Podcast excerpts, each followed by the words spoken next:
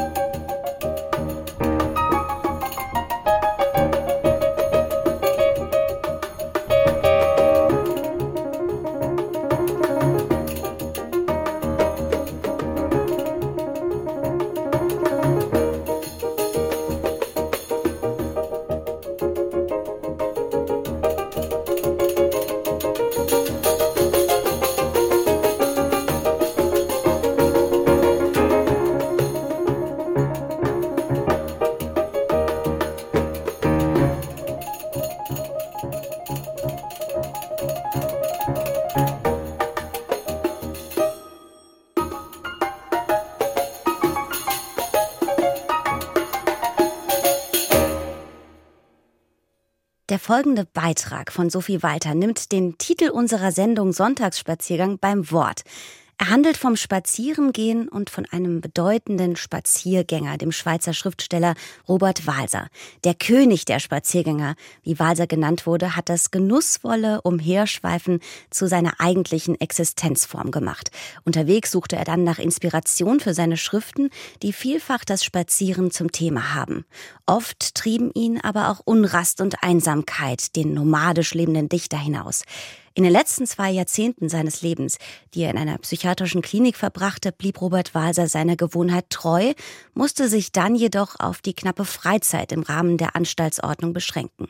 Und weil sich diese Freiheit besonders auf den Sonntag fokussierte, wurde er zum Sonntagsspaziergänger. Sophie Walter folgt den Stationen des großen Sprachwanderers.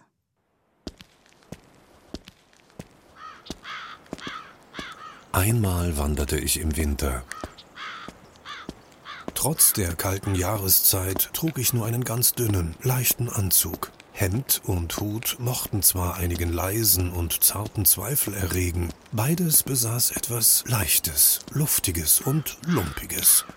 Die Straße war nicht sonderlich sauber. Dies hinderte mich jedoch in keiner Weise, sie zu preisen, nämlich die Landstraße und den Fußgänger glücklich zu schätzen, der wohlgemut auf ihr marschierte, nämlich ich selber. Einem scharfsichtigen, vorsichtigen Landjäger gefiel ich jedoch bedauernswerterweise weniger gut. Im Prosastück Kleines Landstraßenerlebnis präsentiert sich der junge Robert Walser, der mehr oder weniger identisch mit dem Erzähler ist, als unbekümmerter Wanderbursche. Wegen seiner leicht heruntergekommenen Erscheinung erregt er den Verdacht der Obrigkeit, ein arbeitsscheuer Streuner zu sein, wird angehalten und abgeführt, nach eingehender Prüfung seiner Person jedoch wieder freigelassen. Die Episode ist exemplarisch, erscheint sie doch wie ein Präludium auf Walsers künftiges Schicksal.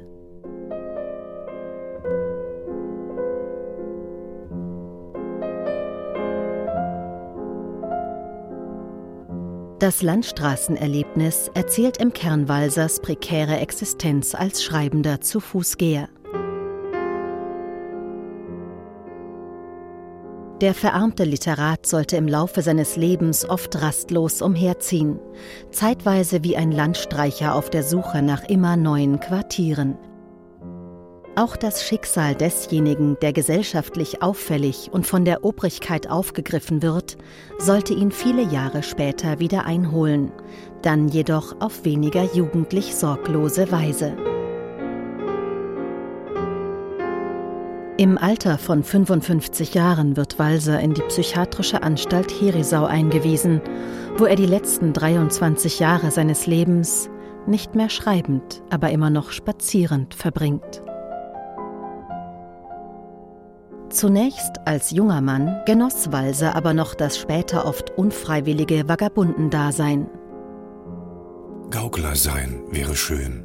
Ein berühmter Seiltänzer. Feuerwerk hinten auf dem Rücken, Sterne über mir, einen Abgrund neben und so eine feine, schmale Bahn vor mir zum Schreiten. Robert Walser wurde 1878 im schweizerischen Biel geboren. Neben seinem Heimatort markieren Zürich, Berlin und Bern seine produktivsten, gleichwohl meist von Geldnot geprägten Lebensstationen. Der Schriftsteller bewohnte kärgliche Zimmer, die er ständig wechselte. Allein in Zürich soll er in sieben Jahren 17 Mal umgezogen sein. Unstet verliefen auch Walsers Abstecher in die bürgerliche Berufswelt. Ob als Kontorist, Anwaltsgehilfe oder Bibliothekar. Er hielt es nie lange aus in den Anstellungen, die ihm sein Dasein und Dichtersein notdürftig sicherten. Im Roman Geschwister Tanner lässt Walser die Figur Simon Tanner dazu gleichsam stellvertretend sagen Ich bin noch überall, wo ich gewesen bin, bald weitergegangen, weil es mir nicht behagt hat, meine jungen Kräfte versauern zu lassen, in der Enge und Dumpfheit von Schreibstuben. Gejagt hat man mich bis jetzt noch nirgends. Ich bin immer aus freier Lust am Austreten ausgetreten, aus Stellungen und Ämtern heraus. Im Hinaustreten, aus allen äußeren Zwängen heraus, draußen beim Spazieren und Müßiggehen erfährt Walser das Gefühl der Freiheit, nämlich aufs unmittelbarste am eigenen Körper, nichts anderem unterworfen als dem Gleichmaß der eigenen Schritte. Er ist frei von gesellschaftlichen Pflichten, einer sozialen Rolle, ja der Last einer Identität. Spazierend kann der randständig lebende Autor die Erscheinungen des Lebens als aufmerksamer Zuschauer an sich vorüberziehen lassen. Walser, der davon überzeugt war, dass die modernen Menschen bereits zu seiner Zeit viel zu wenig langsam seien, überbrückte auch weite Strecken zu Fuß. Mitunter brach der zwar psychisch instabile, aber körperlich robuste Literat zu regelrechten Gewaltmärschen auf. Dazu Reto Sorg, der Leiter des Robert-Walser-Zentrums in Bern. Robert Walsers gewaltige Fußmärsche sind legendär. Einmal ging er mitten in der Nacht los von Bern nach Thun, stieg dort auf den Hausberg Niesen, aß oben Sardinen mit Brot, stieg wieder hinunter, ging zurück über Thun nach Bern und war fast einen ganzen Tag und eine ganze Nacht unterwegs. Er ging aber auch einmal von Bern zu Fuß nach Genf und auch hier wieder zurück. Oder einmal legte er die beträchtliche Strecke von Würzburg nach München zu Fuß zurück, um dort einen Dichterkollegen zu besuchen.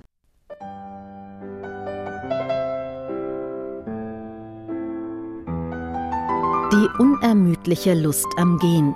Sie war für Walsers Schreiben existenziell. Anders konnte er nicht kreativ sein.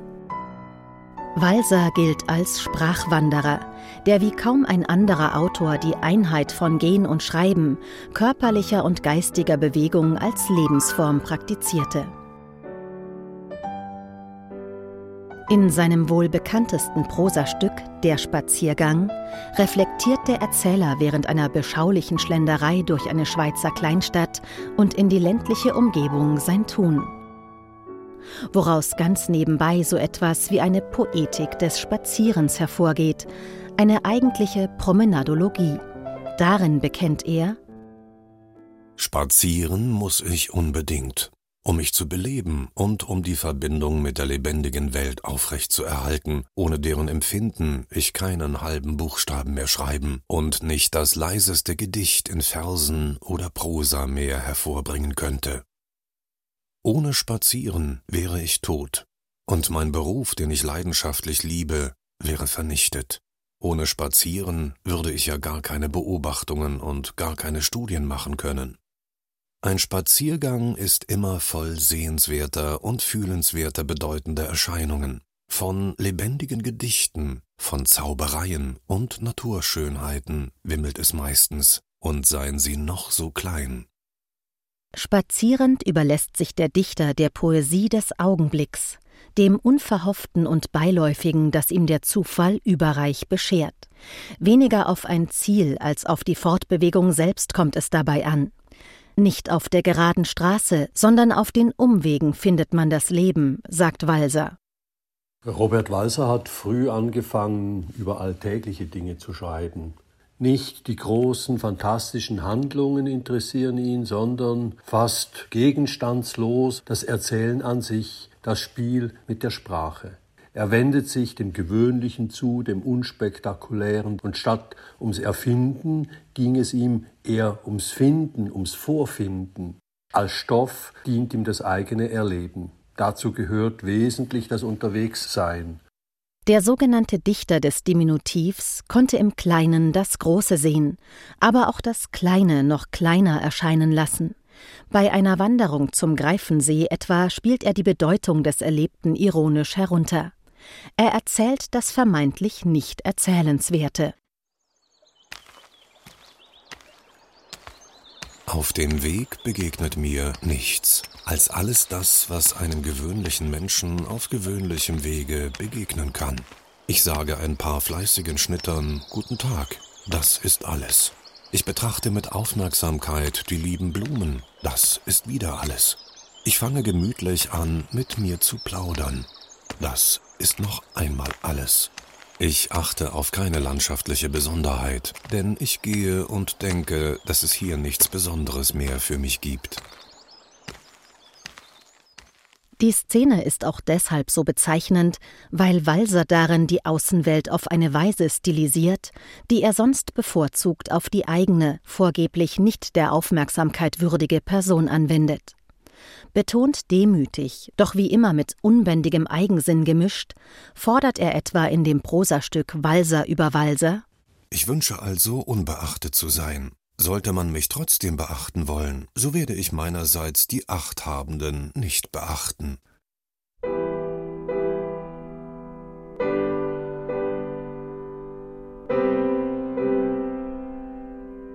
Wie anders stellte sich dagegen ein berühmter Zu-Fußgeher dar, der ebenfalls in der Schweiz Inspiration suchte, der wandernd die Gleichnisse für seine Schriften sammelte, Friedrich Nietzsche. Ihm gegenüber grenzte sich Walser zum Teil deutlich ab. Als Literat zog er dem Pathos Nietzsches, dem monumentalen und felsigen, wie er es nannte, einen spielerischen, schwerelos dahinfließenden Ton vor. Auch vom Naturell her blieb der Philosoph ihm fremd. Walser beklagte Nietzsches siegessüchtigen, maßlos ehrgeizigen Charakter und verurteilte dessen Herrenmoral als die Rache eines eigentlich Unterlegenen.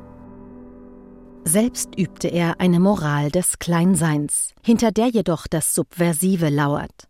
In seinem Roman Jakob von Gunten ist das Dienermotiv zentral. Walser hatte sogar selbst einmal eine Dienerschule besucht. Diese Unterschiede spiegeln sich auch in der Art des Spazierens, sagt Reto Sorg. Nietzsche, wie ich mir das vorstelle, der schaut eher nach oben, sucht die Weite des Himmels, die Landschaft, das Erhabene, während Robert Walser auf dem Boden der Straße, auf der er geht, schaut, den Leuten, die ihm begegnen, in die Augen blickt und sich an den kleinen Dingen des alltäglichen Lebens dem eher kleinräumigen, dem diesseitigen erfreut. Robert Walser und Friedrich Nietzsche, die ungleichen Brüder im Geiste, nutzten beide das leidenschaftliche, ja exzessive Spazierengehen auch als Flucht aus engen Stuben und drückender Einsamkeit. Das sinnlich aufgeladene Naturerleben allein konnte jedoch die Entlastung nicht bieten, wenn es die menschlichen Bindungen ersetzen sollte. Beide Einzelgänger teilten zuletzt das traurige Schicksal, dass ihre Produktivität im psychisch-geistigen Zusammenbruch endete. Karl Selig, der spätere Vormund und Förderer Robert Walsers, überlieferte hierzu ein kurzes Gespräch. Ist es Ihnen noch nie aufgefallen, dass es vor allem unverheiratete Männer und Frauen sind, die einen geistigen Knacks haben? Vielleicht wirkt die verdrängte Sinnlichkeit ungünstig auf das Gehirn. Denken Sie an Hölderlin, Nietzsche oder Heinrich Leuthold. Daran habe ich nie gedacht. Vielleicht haben Sie aber recht. Ohne Liebe ist der Mensch verloren.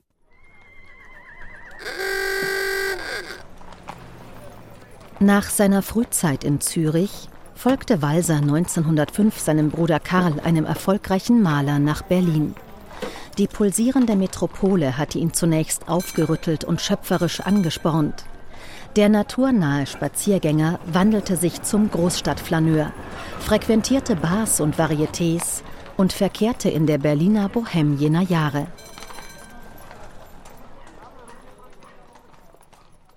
Robert Walser wurde von Kollegen wie Hermann Hesse, Robert Musil, Franz Kafka oder Walter Benjamin hochgeschätzt und anerkannt. Er galt als Dichter für Dichter. Die von ihm in Berlin verfassten drei Romane blieben einem breiteren Publikum jedoch so gut wie unbekannt.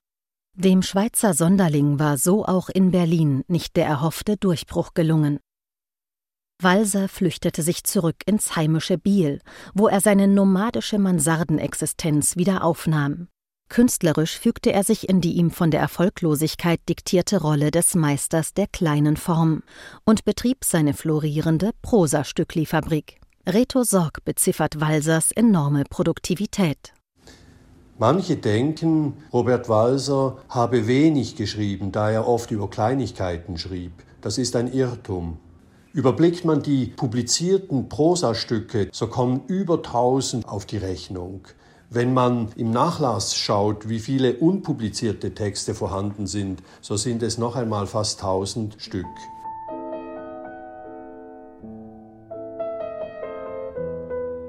Nachdem er in den sieben Bieler Jahren alle Motive abgegrast hatte wie eine Kuh die Weide, so Walser, zog er weiter nach Bern, die letzte Station seines Lebens in Freiheit. Unter dem Eindruck der vitalen Stadt gewinnt der Dichter noch einmal an Reife. Sein Stil wird weniger idyllisierend und hirtenbübelig, sondern männlicher und internationaler, erklärt er. Walsers Spaziergänge zielen nun noch stärker aufs Poetische, sind selbst eine literarische Aktivität, die sich fast vor das reale Erleben drängt. In Bern war ich manchmal wie besessen. Ich jagte wie der Jäger hinter dem Wild den poetischen Motiven nach. Am fruchtbarsten erwiesen sich Promenaden durch Straßen und lange Spaziergänge in die Umgebung der Stadt, deren gedanklichen Ertrag ich dann zu Hause aufs Papier brachte. Spazierend bezieht Walser sein poetisches Material. Aber auch die Art seines Dichtens ahmt das Spazieren nach. Walser schreibt wie er geht. Er überlässt sich dem Strom der Gedanken und Einfälle, wie beim Gehen dem Rhythmus der eigenen Schritte und den vorbeiziehenden Impressionen. Als Spaziergänger auf dem Papier produzierte Walser in einem durchgängigen Schreibfluss. Es ist bekannt, dass sein erster Entwurf oft der Druckvorlage für seine Abnehmer glich. Seit 1924 trieb Walser sein Projekt der Selbstverkleinerung im Wortsinn auch auf dem Papier voran. Er hinterließ mehr als 500 mit winziger Schrift gefüllte Zettelchen, die sogenannten Mikrogramme, deren spätere Entzifferung Jahre in Anspruch nahm und die gedruckt mehr als 4000 Seiten ergeben würden. Diese befremdliche Schreibpraxis war offenbar bereits Ausdruck einer sich zuspitzenden persönlichen Krise.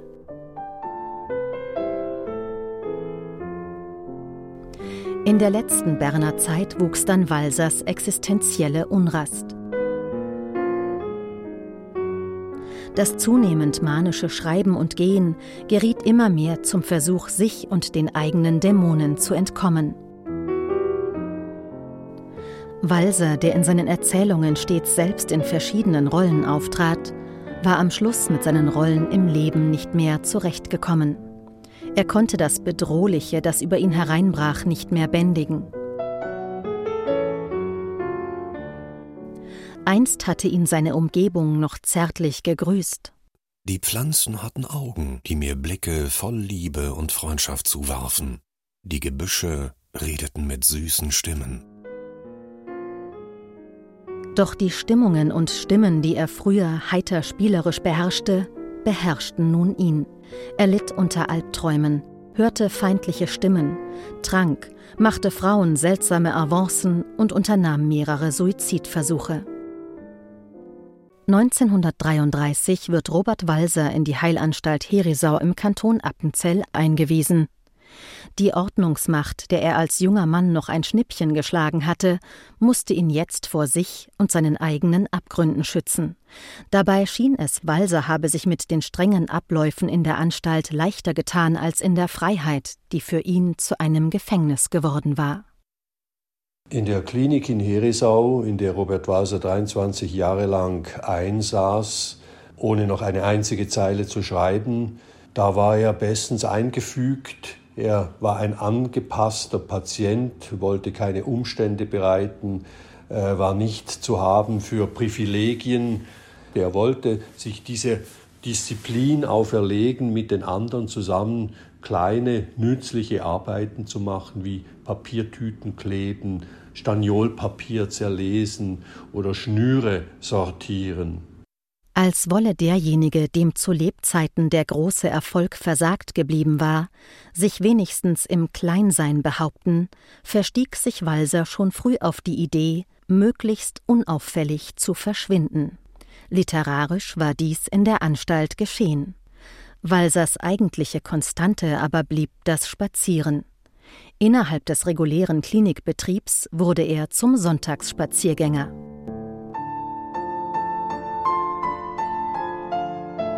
Vielleicht erst in diesem letzten Lebensabschnitt konnte Walser die Begegnung mit der Natur noch einmal anders, unmittelbarer erfahren. Als Schriftsteller verstummt, ist er nur mehr Spaziergänger, der absichtslos umherschweift, ohne den Drang, die Eindrücke auf ihre poetische Verwertbarkeit hinzufiltern. Walsers Ende als Dichter mag seiner geistigen Erkrankung geschuldet gewesen sein – fügt sich aber in die innere Logik seiner Entwicklung. Geradezu hellsichtig dichtet er im Text Seeland von 1919 den Zustand desjenigen voraus, der für sein Fühlen keine Worte mehr braucht. Die schweigende Naturbetrachtung beschreibt er darin bereits als das Erleben des reinen Seins. Das reine Sein wurde mir zu einem Glück, wofür ich weder Worte noch Gedanken fand.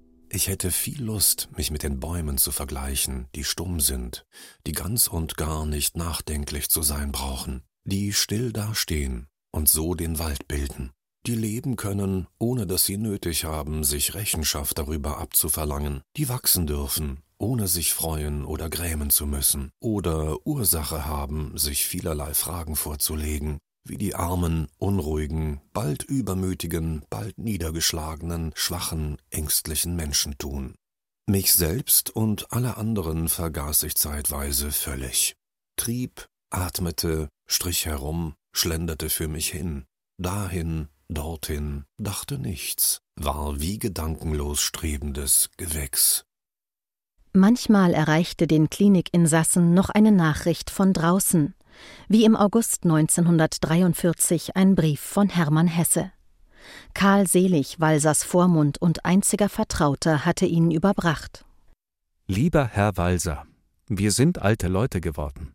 Und mit dem Arbeiten will es nicht mehr gehen.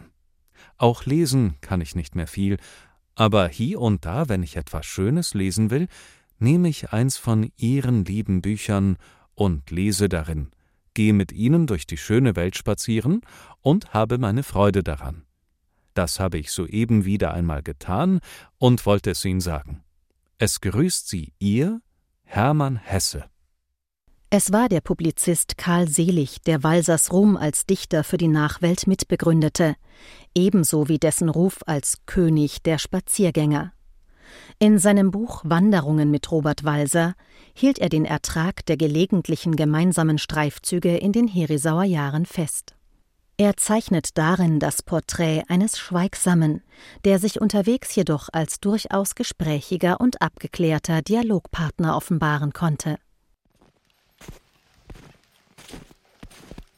Am 25. Dezember 1956 hätte Karl Selig den Dichter wieder einmal begleiten sollen.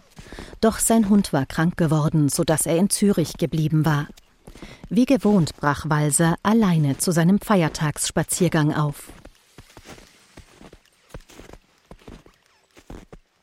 Es sollte sein letzter sein. Auf einer Anhöhe oberhalb des Ortes Herisau ereilte ihn der Tod. Eine Schwarz-Weiß-Fotografie zeigt Robert Walser dort, wo seine Fußspuren auf dem verschneiten Weg enden. Langgestreckt auf dem Rücken liegend, der Hut war vom Kopf gerollt.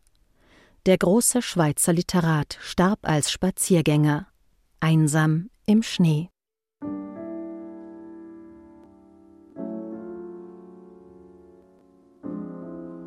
Farben sind nur ein zu süßer Wirrwarr. Ich liebe das Einfarbige, Eintönige. Schnee ist so ein recht eintöniger Gesang. Weiß ist wie ein Murmeln, Flüstern, Beten. Walser verschwindet aus der Welt so, wie er es sich ein halbes Jahrhundert zuvor im Roman Geschwister Tanner scheinbar selbst prophezeit hatte. Auf fast unheimliche Weise visionär in Bezug auf das eigene Ende liest sich darin eine Stelle zum Tod der Dichterfigur Sebastian. Wie nobel er sich sein Grab ausgesucht hat. Mitten unter herrlichen, grünen, mit Schnee bedeckten Tannen liegt er. Die Natur sieht herab auf ihren Toten. Die Sterne singen leise ihm zu Häupten und die Nachtvögel schnarren. Das ist die beste Musik für einen, der kein Gehör und kein Gefühl mehr hat. Eine prachtvolle Ruhe, dieses Liegen und Erstarren unter den Tannenästen, im Schnee. Der Dichter und seine Romanfigur, Leben und Werk waren eins geworden, im Weiß einer Schneelandschaft, auf Robert Walsers letztem Spaziergang wie nah die Schönheit und Dunkelheit manchmal beieinander liegen. Auf diesen Spaziergängen des Schriftstellers Robert Walser führte uns Sophie weiter. Es sprachen Anke Lannack, Karl-Heinz Herber als Robert Walser und Mike Langhardt als Karl Selig. Im Surkamp Verlag erschien übrigens eine Neuauflage von Karl Seligs Buch Wanderungen mit Robert Walser und es gibt außerdem zu dem Anlass aktuell auch eine Ausstellung im Robert Walser Zentrum in Bern. Wir gehen jetzt gleich in die Nachrichten und hören uns dann wieder zum zweiten Teil mit weiteren Reisenotizen in unserem heutigen heutigen Sonntagsspaziergang.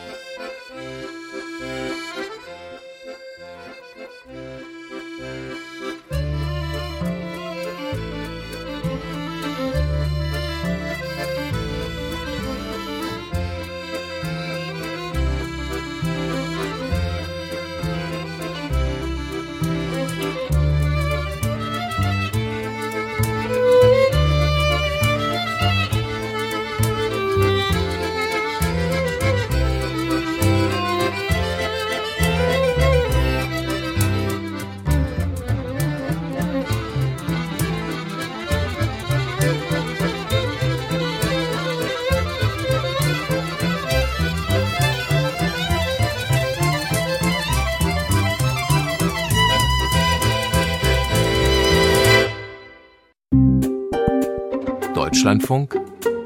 Sonntagsspaziergang Und damit begrüße ich Sie zum zweiten Teil unserer Reisenotizen und Musik aus Deutschland und der Welt, dem Sonntagsspaziergang. Am Mikrofon immer noch für Sie Susan Sari. Wir starten den zweiten Teil unserer Sendung heute mit einer Sehenswürdigkeit, die man nicht sehen kann, die aber wohlbemerkt ein Ort ist, der gerade Kennern der Harry Potter Romane bekannt sein könnte. Außerdem blicken wir auf die Insel Eubea in Griechenland und ein Festival der Kultur, das nach den herausfordernden Zeiten des Feuers wieder stattfindet. Und wir wagen einen Spaziergang ins beschauliche Rhön Gründorf in Nordrhein-Westfalen hinein in Konrad Adenauers Garten.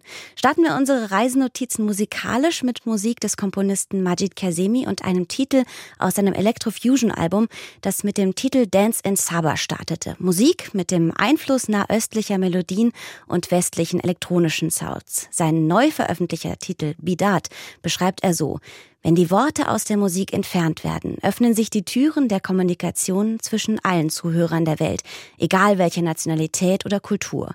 Ohren finden instinktiv Musiknoten und erzeugen die ewige Schwingung unserer Welt.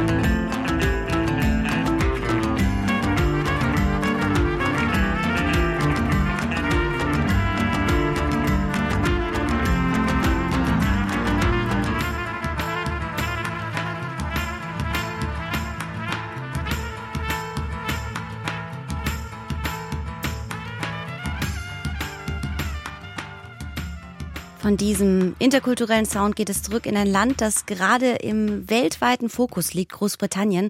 Und viele Menschen, die verreisen ja erst einmal, um Sehenswürdigkeiten zu besichtigen. Und man denkt ja erstmal, alle Sehenswürdigkeiten, die haben etwas Wichtiges gemeinsam. Man kann sie sehen. Es gibt aber auch solche, die gut besucht sind, die es aber eigentlich gar nicht gibt. Wie den nicht vorhandenen Bahnsteig 9 3 Viertel im Bahnhof King's Cross in London. Bernd Geißen hat sich für uns auf die Suche begeben.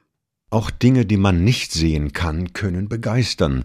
Denken Sie nur an den Film Tanz der Vampire. Der Schüler des Vampirforschers Professor Abronsius, Alfred, erzählt darin seinem Lehrer, dass er tatsächlich neben einem Vampir vor einem Spiegel gesessen habe.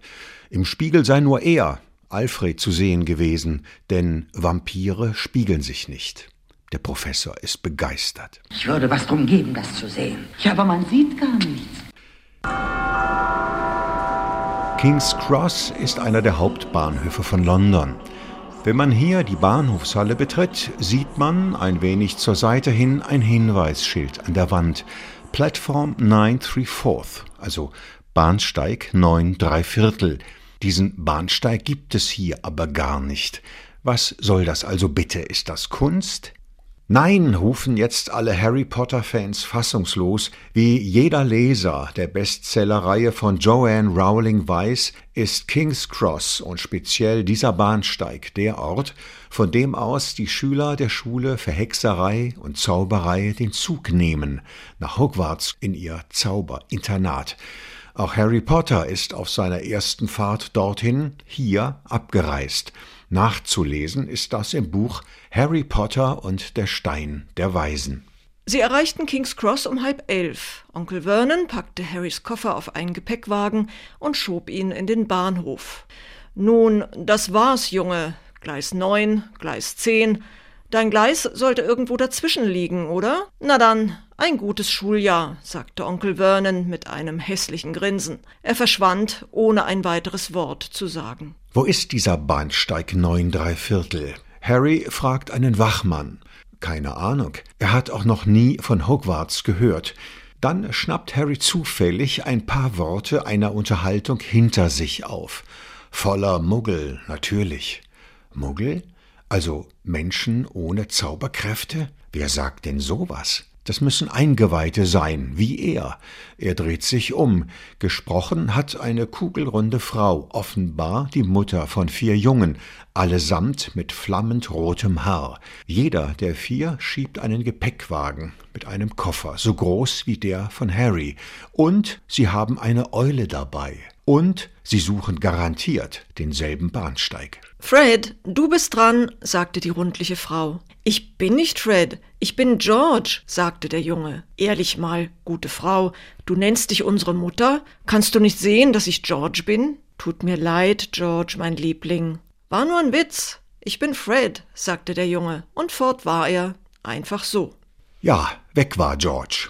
Nein, äh, Fred. Aber wohin? So wie er lösen sich auch die anderen drei Rotschöpfe in der Nähe des Fahrkartenschalters in der Mauer in Luft auf. Er fragt die Mutter der Jungen nach Bahnsteig neun drei Viertel. Einfach geradeaus, sagt die, mit Schwung, nur Mut. Er drehte seinen Gepäckwagen herum und blickte auf die Absperrung. Sie machte einen sehr stabilen Eindruck. Harry beschleunigte seine Schritte. Er würde direkt in diesen Fahrkartenschalter knallen und dann säße er in der Patsche. Die Absperrung kam immer näher, anhalten konnte er nun nicht mehr. Noch ein halber Meter, er schloss die Augen, bereit zum Aufprall. Nichts geschah. Harry öffnete die Augen. Eine scharlachrote Dampflok stand an einem Bahnsteig bereit, der voller Menschen war. Auf einem Schild über der Lok stand Hogwarts Express 11 Uhr. Harry warf einen Blick über die Schulter und sah an der Stelle, wo der Fahrkartenschalter gestanden hatte, ein schmiedeeisernes Tor und darauf die Worte Gleis neun drei Viertel. Er hatte es geschafft.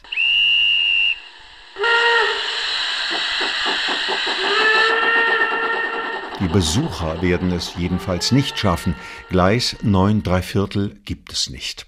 Sie bekommen allerdings etwas anderes zu sehen, und zwar die hintere Hälfte eines Gepäckwagens, die aus der Wand unter dem Bahnsteig-Hinweisschild ragt, mit Koffern beladen wie bei Harry Potter. Die vordere Hälfte des Wagens scheint in der Wand verschwunden zu sein, auf dem Weg zu einer scharlachroten Dampflok vermutlich.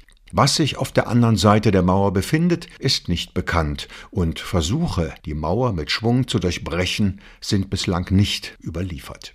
Bahnsteig 9 3 Viertel hin oder her, dieser halbe Harry Potter Gepäckwagen-Nachbau ist jedenfalls mittlerweile zum Touristenmagneten geworden. Damit das so bleibt, schreibt das King's Cross Management seinen Gästen ganz offiziell, Sie müssen nichts dafür bezahlen, sich davor selbst zu fotografieren. Sie können auch ein Foto machen lassen. Der professionelle Fotograf ist täglich zwischen 9 und 21 Uhr vor Ort im Harry Potter Laden nebenan. Und das kommt wirklich unfassbar gut an. Bestätigen kann das die Radiojournalistin Katharina Marenholz. Sie gehört zu einem Harry Potter Fanhaushalt mit zwei Harry Potter Fankindern. Alle drei haben den Bahnsteig 9 3 Viertel in King's Cross zwar nicht gesehen, den halben Gepäckwagen aber schon. Es ist wirklich mitten in der Bahnhofsvorhalle. Es ist ja gar nicht auf dem Gleis, sondern in der Bahnhofsvorhalle an einer Wand, wie so eine Art Skulptur. Und alle Leute wollen da ein Foto machen. Und zwar, indem sie sich möglichst so an den Gepäckwagengriff stellen, wie es auch im Film die Schauspieler gemacht haben. Wenn man dran ist, kann man sich hinstellen und entweder selbst ein Foto machen mit dem Handy oder die Leute von dem Souvenirladen machen ein Foto, was man dann direkt anschließend dort kaufen kann. Muss man aber nicht. Bei dieser zweiten geschäftstüchtigen Variante gibt es eine Fotografin, die auch Regieanweisungen gibt und eine Kollegin, die nicht zuletzt für den nötigen Fahrtwind sorgt. Da waren zwei Mitarbeiterinnen. Die eine hat immer die Fotos gemacht und die andere hat so kleine Requisiten verteilt. Man konnte sich einen Schal aussuchen, ich glaube auch einen Zauberstab. Und dann hat die eine Mitarbeiterin Nachbarin gerufen, and scarf. Und daraufhin hat die andere den Schal hochgeworfen, also das Ende von dem Schal.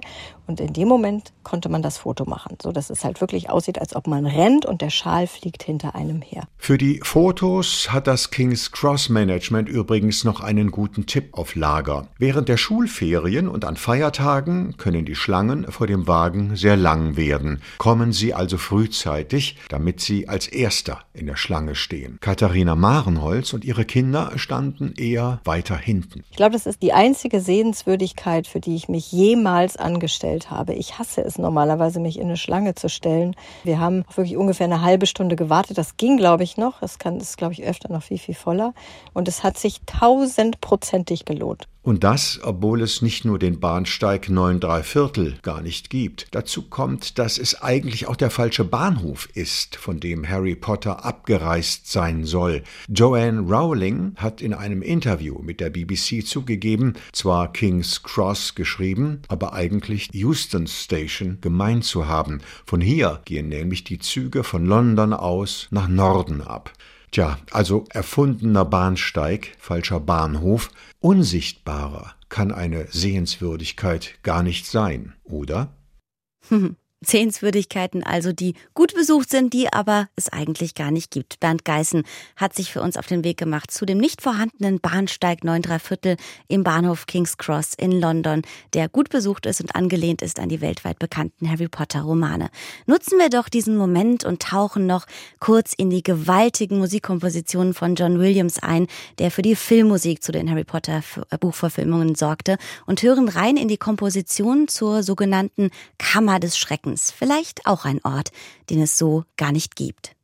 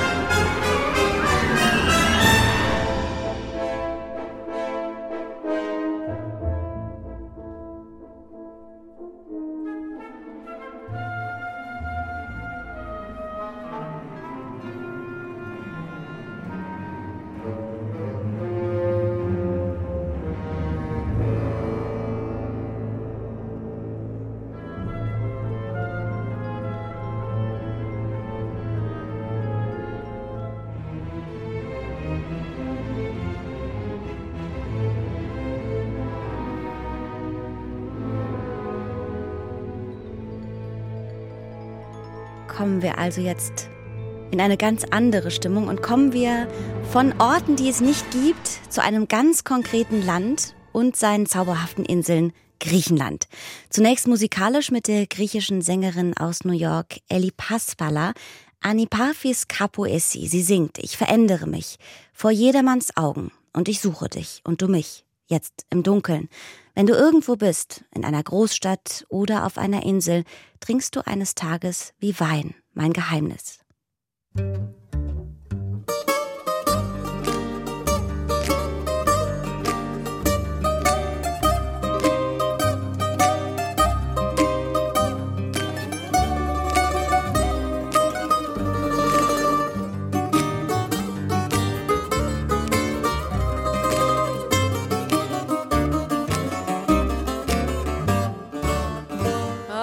Κι αυτό το μυστικό που το κρατάω κρυμμένο.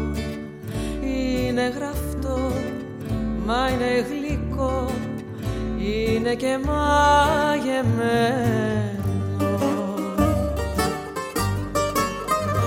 Μεταμορφώνομαι λοιπόν μπροστά στα μάτια όλων τραγουδάκια τραγουδάω και δεν μιλάω προς το παρόν. Κι αν υπάρχεις κάπου εσύ σε μια πόλη, σε μια πόλη στο νησί θα το πιείς το μυστικό μου κάποια νύχτα σαν κράσι κι αν υπάρχεις κάπου εσύ 有你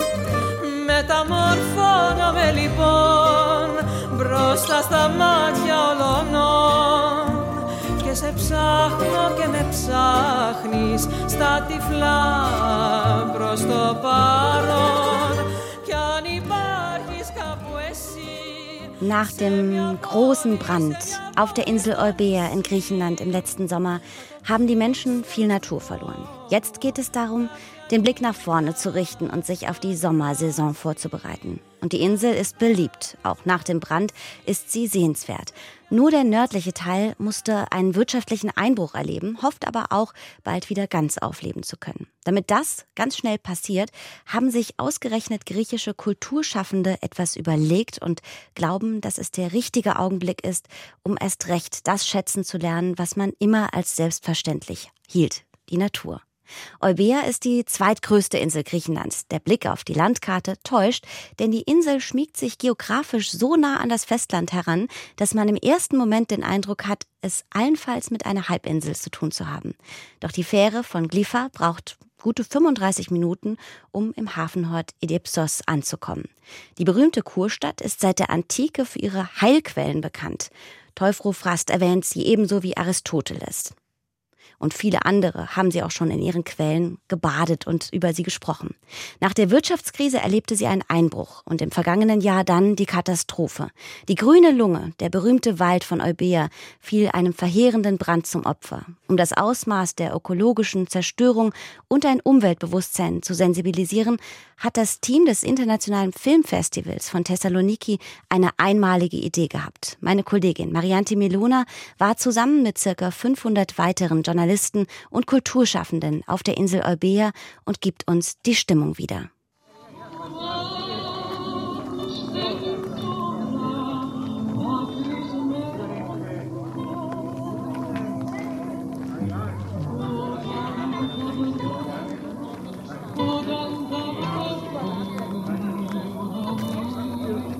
Es ist ein lauer Frühsommerabend. Im nördlich gelegenen Städtchen Ellipsos trudeln bei griechischer Musik die Gäste in den Innenhof des Apollon-Theaters hinein. Noch müssen sie sich alle gedulden, denn es ist noch nicht dunkel genug, um mit der Filmvorführung zu beginnen.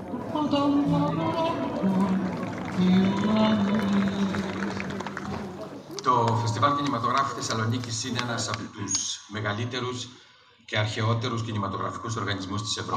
in seiner Begrüßungsrede spricht der künstlerische Leiter des Internationalen Filmfestivals von Thessaloniki, Orestis Andriadakis, von diesem ungewöhnlichen Zusammentreffen. Er hat das Evia-Filmprojekt aus der Taufe gehoben. Ein Mini-Festival mit dem Fokus auf Filme mit Umweltthematik. Als Leiter eines der großen Kulturveranstaltungen des Landes wollte der Mann so sagt er, damit der gebeutelten Insel wieder auf die Beine verhelfen. Αυτή η ιδέα ξεκίνησε πέρσι τον Αύγουστο, πριν καλά-καλά σβήσουν οι φωτιές που κατέστρεψαν ένα πολύ μεγάλο μέρος της Βόρειας Εύβοιας. Die Idee, ein grünes Filmfestival auf Euböa zu organisieren, entstand letztes Jahr im August, als die Feuer noch nicht ganz erloschen waren. Es sollten Möglichkeiten geschaffen werden, den Tourismus wieder anzukurbeln, damit die Region wieder auf die Beine kommt. Im Vordergrund der Veranstaltung sollte stehen der Schutz der Umwelt, der Klimawandel, die Nachhaltigkeit. Und wie du siehst, es sind circa 500 Kollegen unserem Beruf gefolgt. Sie wohnen, essen und gehen hier einkaufen und berichten später darüber.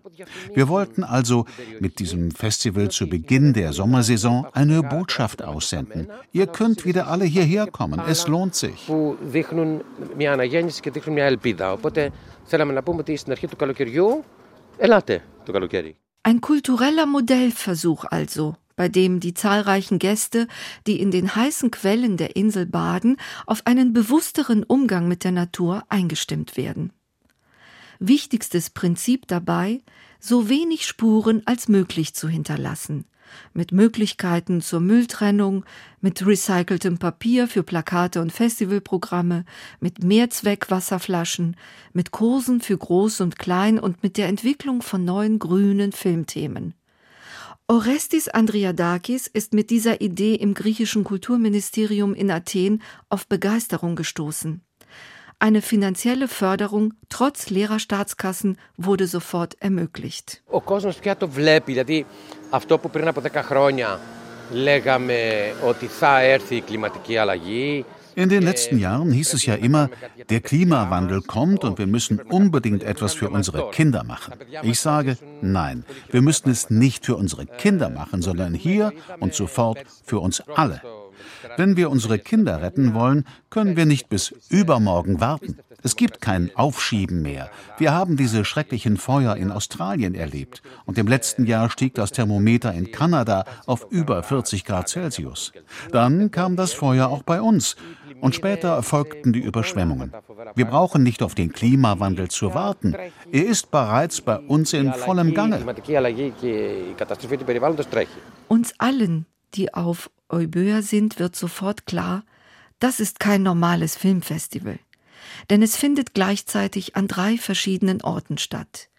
Diese liegen bis zu 30 Kilometer entfernt voneinander. Auf dem Weg dorthin fährt man ständig an verbrannten Waldlichtungen und teilweise steil abfallenden Berghängen vorbei. Die Luft, sie riecht nach Kohle, fühlt sich trocken und staubig an. Wo das Auge auch hinblickt, überall eine Landschaft voller schwarzer Bäume. Als sei das alles nicht mehr auf dem Planeten Erde. Nur den Zikaden scheint dieses Szenario nicht viel auszumachen. Sie zirpen immer wieder ihr unverwechselbares Lied. Mir schießen Bilder in den Kopf. Vielleicht sind sie ja die ersten Vorboten einer anstehenden Wiedergeburt. Es wird an vorderster Front immer über die Verzweiflung der Olivenbauern gesprochen.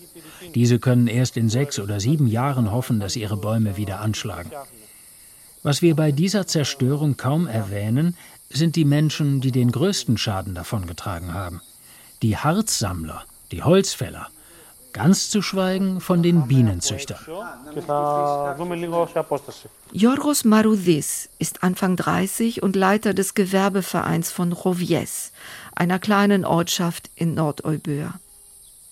Er spricht vom Verschwinden der 600 bis 800 Jahre alten Bäume, der Eichen, Schwarztannen und Pinien seiner Heimatregion.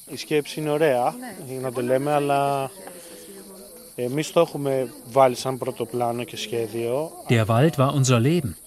Zuerst stand bei uns immer der Wald und dann erst das Meer. Ich denke an die Spaziergänge, an die Jagdsaison, an das stundenlange Spielen, als wir noch Kinder waren. Die Geräusche des Waldes sind immer noch in meinem Ohr. Mir fällt es schwer zu akzeptieren, dass alles verbrannt ist. Ich male mir im Kopf grüne Bilder, um den Verlust zu ertragen.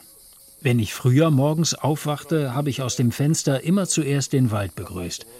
Jetzt schaue ich nur ungern raus. Ich hoffe, die Natur kann sich recht bald wieder erholen. Von der Situation der Bienenzüchter berichtet mir etwas später auch der Oberbürgermeister der Region, Yanis Kontsias.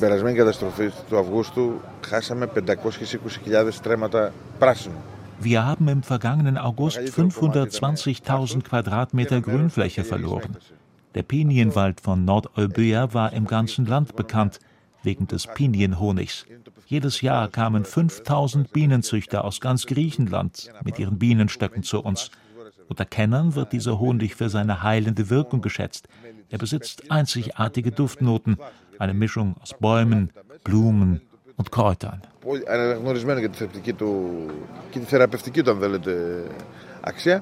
Auf dem Grünen Filmfestival von Euböa ist uns bewusst geworden, wie wichtig es ist, dass alle etwas für den Wiederaufbau leisten können. Auch Kulturschaffende. Immer wieder kommen fremde Gäste und bedanken sich für das Freizeitangebot, das Kino heißt. Lehrer möchten die Filme in ihren Klassen vorführen. Und Filmemacher fahren mit neuen Ideen wieder zurück. Reisejournalisten berichten von den antiken Sehenswürdigkeiten und der Geschichte der zweitgrößten griechischen Insel. Schließlich hat ja nur der nördliche Inselteil gelitten. Viele möchten wiederkommen. Am letzten Tag ist sogar Volker Schlöndorff da. Der deutsche Filmemacher zeigt passend zum Thema seinen neuen Dokumentarfilm The Forest Maker, der Waldmacher, und spricht zum Publikum Worte der Hoffnung. Er fordert die Menschen von Euböa zum Weitermachen auf. Einen besseren Abschluss des Euböa Filmprojektes kann es nicht geben. Ich denke, ich bin nie ein Pessimist gewesen. Allein die Tatsache, dass man einen Film macht oder ein Buch schreibt oder ein Bild malt, ist ein optimistischer Akt. Du öffnest dich deinem Gegenüber. Diese Einstellung ist wichtig. Deine Arbeit kann zwar thematisch ein schweres Thema behandeln oder aufgreifen, doch je düsterer das Thema, umso optimistischer und heller ist die Arbeit, die es aufgreift.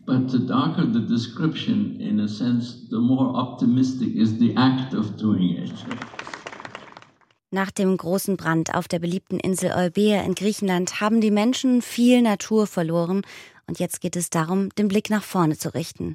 Um das Ausmaß der ökologischen Zerstörung und ein Umweltbewusstsein zu sensibilisieren, hat das Team des Internationalen Filmfestivals von Thessaloniki die Idee eines Kulturfestivals umgesetzt. Marianti Miluna war für uns dort.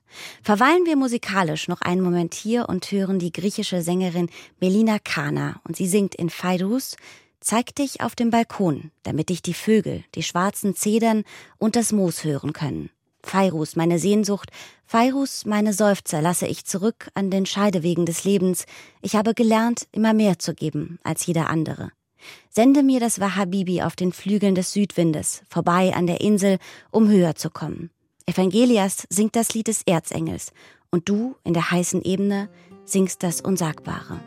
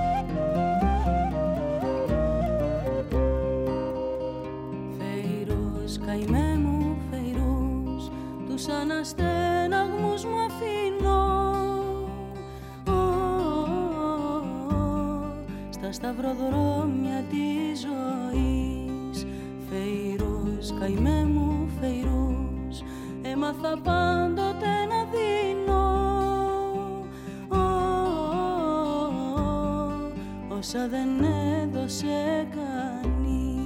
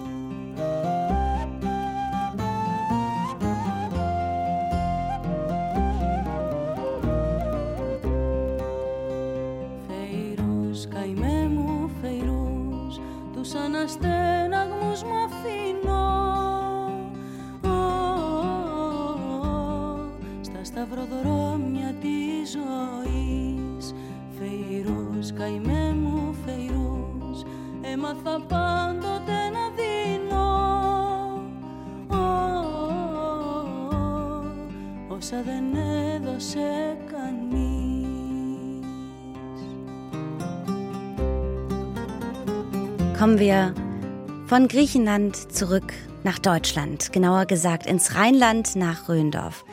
Denn dort schuf sich ein bekannter Mann ein Refugium. Konrad Adenauer war nicht nur der erste Kanzler der Bundesrepublik Deutschland, er war auch ein passionierter Gärtner mit fundiertem botanischen Wissen und einer großen Liebe zu Rosen. In Röndorf bei Bad Honnef, hoch über dem Rhein, schuf er sich ab 1937 einen besonderen Ort. Nach seinen Plänen entstanden dort das Wohnhaus mit großem Garten. Und wann immer es ging, arbeitete er in diesem Garten, um neue Kraft zu schöpfen. Der Rheinländer verstand sich auch in der Politik als Gärtner, der säen und wachsen lassen müsse. Haus und Garten gehören jetzt nach seinem Tod 1967 einer Stiftung und können besichtigt werden. Und weil schon der Garten allein so spannend ist, lassen wir das genauso interessante Wohnhaus heute mal außer Acht und Lust wandeln, ausschließlich in Konrad Adenauers Blütenparadies. Und das bedeutet erst einmal klettern, um überhaupt dorthin zu kommen. Ganz unten geht es los. Andrea Klasen nimmt uns mit. Hier an dieser Kreuzung parkte immer der große, dicke, schwere Dienstwagen von Konrad Adenauer, vom ersten Bundeskanzler. Das war dieser 300er Mercedes, der noch heute im Haus der Geschichte in Bonn zu sehen ist. Und da der viel zu breit war, konnte der nicht weiter hochfahren. Und dann ist Herr Adenauer hochgelaufen? Ja, der ist hochgelaufen und das ist gar nicht ohne. Es geht erstmal so einen Stichweg hoch, dann eine Rampe und das endet dann bei 58 Stufen, die bis zum Wohnhaus führen. Er wurde 91 Jahre alt und ich glaube nicht umsonst. Dann lassen Sie uns hochgehen. Ja, gerne. An meiner Seite ist Claudia Weibel, Museumspädagogin von der Stiftung Bundeskanzler Adenauer Haus, die regelmäßig Gäste durch den Garten führt. Stufe für Stufe geht es hinauf. Haus und Garten liegen hoch über Röndorf. Stimmt es, dass er auch seine Besucher hier lang geführt hat, um die dann auch absichtlich so ein bisschen aus der Puste geraten zu lassen? Absolut. Also Adenauer war gerne Herr des Verfahrens und wenn jemand oben ankam, der völlig außer Atem war, dann konnte er natürlich auch erstmal das Gespräch ganz anders steuern. Ein kluger Schachzug. Konrad Adenauer war, bevor er nach Röndorf zog, Oberbürgermeister von Köln gewesen. Dort hatte er den Grüngürtel geschaffen, um allen Kölnern, allen Schichten die Möglichkeit zu bieten, in die Natur zu gehen. Dann ist Adenauer von den Nationalsozialisten aus dem Amt gejagt worden, musste Köln verlassen und hat Anfang 1937 dieses Grundstück entdeckt. Das war ein brachliegender Weinberg. Das ist der sogenannte Faule Berg. Der war also nicht sonderlich ertragreich und so konnte er dieses riesige Grundstück hier von einem Winzer für ein relativ kleines Geld erwerben. Es ist, wie gesagt, ein Hanggrundstück und wir werden oben eine fantastische Sicht haben. Ja, also es ist wirklich ganz toll. Die Besucher sind immer begeistert, wenn sie oben vor der Haustür stehen, den Blick haben zum Drachenfels, runter ins Rheintal, bis in die Eifel. Also es ist wirklich so ein Panoramagrundstück. Und Adenauer hat mal gesagt, wo die Nationalsozialisten alles eng machen, will ich wenigstens den Blick in die Weite haben. Hui, man kommt etwas außer Atem, aber jetzt stehen wir am Eingang des Gartens, eine Steinfigur begrüßt uns und überall Rosen, seine Lieblingsblumen, dazwischen Schleierkraut, riesige Lavendelbüsche, es riecht so gut, ich komme mir vor wie in Italien. Ja, ja, also wir hören hier immer wieder, es hat so ein bisschen mediterranes Flair durch die ganze Anlage, die Terrassierung, dann auch die Ausgestaltung mit den Putti hier, mit diesem Schalenbrunnen. Adenauer war die letzten Lebensjahre ja immer in Cadenabia am Comer See im Urlaub und da hat er das so kennengelernt und lieben gelernt und das dann adaptiert für hier. Die Rosen stehen auf Hochstämmen und ich muss jetzt mal dran riechen. Das ist wundervoll. Die ganze Luft ist erfüllt von diesem Duft. Ja, die duften fast alle. Also Adenauer liebte Duftrosen. Das war so immer ja, für ihn eine absolute Grundbedingung, dass die auch richtig gut duften müssen. Adenauer war, wie oft behauptet wird, kein Rosenzüchter. Davon gibt es auch nicht besonders viele in Deutschland. Aber er besaß ein sehr großes botanisches Wissen. Und diesen wunderschönen Garten hier hat er zuerst in seinen Gedanken erschaffen, dann mit Bleistift in einem Schulheft skizziert und anschließend umgesetzt von Beginn an war da ein Konzept. Ja, also er wusste ganz genau, wie die Terrassierung aussehen soll, welches Beet wie angelegt werden soll, in welchem kleinsten Winkelchen welches Blümchen blühen und wachsen und gedeihen sollte. Es gibt auch einen relativ regen Briefwechsel mit Gärtnern und mit Gartenbaufirmen. Also er hatte wirklich ganz konkrete Vorstellungen. Weil Haus und Garten am Berg liegen, hat Konrad Adenauer seinen Garten terrassenförmig und mit vielen Trockenmauern angelegt. Die schweren Steine haben übrigens die Esel vom Drachenfels, die sonst Touristen trugen, damals hinaufgeschleppt. Die verschiedenen Ebenen des Gartens sind über Treppen miteinander verbunden und so konnte er Fläche und Struktur schaffen. Dieser Garten ist ein Raumwunder und insgesamt 5000 Quadratmeter groß. Der Garten besteht so aus zwei Elementen. Der untere Bereich war immer Nutzgarten. Adenauer ist ja hierher gezogen, auch dann kurz vor Beginn des Zweiten Weltkrieges. Dort unten waren Beete, dort wurden Möhren, Radieschen etc. angebaut. Und der obere Teil war immer der Prachtgarten, der Garten zum Flanieren, zum Entspannen. Also diese beiden Konterparts sind eigentlich ganz spannend. Ja. Heute ist alles Prachtgarten und wir gehen an gelben, weißen, roten und rosafarbenen Rosen vorbei. Auf den Trockenmauern sonnen sich Eidechsen und überall ganz verspielt kleine Putti, kleine Skulpturen. Ui, was ist denn da hinten für ein schöner Pavillon? Das ist der Gartenpavillon. Dieser Gartenpavillon ist entstanden, nachdem Adenauer zurückgetreten war als Bundeskanzler. Er fing dann an, seine Memoiren niederzuschreiben. Und für ihn war irgendwie klar, ich kann das nur machen, wenn ich einen neuen eigenen Ort dafür habe. Ich möchte das nicht im Haus machen. Ich brauche etwas, was losgelöst ist von der Immobilie, in der ich eigentlich zu Hause bin. Und dann hat er, also nach seinen Entwürfen, diesen Pavillon hier bauen lassen. Ein eckiger Pavillon mit ganz vielen Fenstern bis zum Boden und mit Blick ins Rheintal. Das ist ein herrlicher Arbeitsplatz. Ja, den hätte man auch gern zu Hause. Ja. Als Adenauer von 1949 bis 1963 Bundeskanzler war, war sein französischer Amtskollege Charles de Gaulle dreimal hier im Privathaus zu Gast. weil Adenauer sehr um die Aussöhnung mit Frankreich bemüht war und die beiden sind sicher auch gemeinsam durch den Garten gegangen. Wir gehen vorbei an Bergenien mit großen Blättern und pinken Blüten. Hier wachsen Fingerhut, Iris. Und in diesem südländisch anmutenden Garten sind auch Bäume zu Hause, Obstbäume. Bad Honnef gilt ja als das rheinische Nizza und deswegen gedeiht hier sogar ein Feigenbaum, den Konrad Adenauer aus seinem Italienurlaub mitgebracht hat. Genau, also Adenauer hat auch sehr viel aus Italien mitgebracht. Also wenn er irgendwas gesehen hat, was ihm gefiel, egal ob das Statuetten waren, irgendwelche Figürchen oder ob es eben auch Pflanzen waren, dann hat er sich da wirklich in diesem ja, floralen, mediterranen Milieu bedient und das dann hierher transferiert nach Ründorf. Jetzt sind wir auf der höchsten Ebene des Gartens. Hier steht ein kleiner Schuppen, ein Stall. Im Ersten Weltkrieg hatte Adenauer als Oberbürgermeister 750 Milchkühe für Köln angeschafft, damit Säuglinge und Kranke nährende Milch hatten. Und während des Zweiten Weltkriegs hatte er selbst ein Schaf im Garten. Und die Tochter Liebet, die jüngste Tochter von Adenauer, musste Nelke immer melken und hat damit die Familie dann auch mit Milch versorgt. 1948 starb Adenauers zweite Frau Gussi. Die vier Kinder waren dann auch aus dem Haus und Konrad Adenauer lebte hier als Witwer, unterstützt von seiner Haushälterin. So, wir kommen jetzt gleich zu Adenauers Boccia-Bahn. Das ist sein Hobby, das er allerdings erst relativ spät kennengelernt hat, bei seinem ersten Besuch in Cadenavia am Comer See. Und weil er das so großartig fand, hat er hier diese Boccia-Bahn bauen lassen für sich und für seine Familie. Wissen Sie, was ihn daran so fasziniert hat? Das Strategische und das Taktische, das konnte er richtig gut. Also er konnte auch wahnsinnig gut Sitzungen leiten und lenken. Äh, war er jemand, der genau wusste, wen er wo packen und anleiten kann, um zum gewünschten Ergebnis zu kommen. Und das ist genau dasselbe wie beim Boccia. Konrad Adenauer hat auch immer wieder Vergleiche zwischen Politik und Gärtnern gezogen und gesagt, dass man als Gärtner eines besonders gut lerne, geduldig zu sein. Ein Besuch hier in Röndorf lohnt sich. Beim Gang durch diesen herrlichen Garten kann man viel über den Menschen, den Gärtner und den Politiker Konrad Adenauer erfahren und sich ein bisschen wie in Italien fühlen.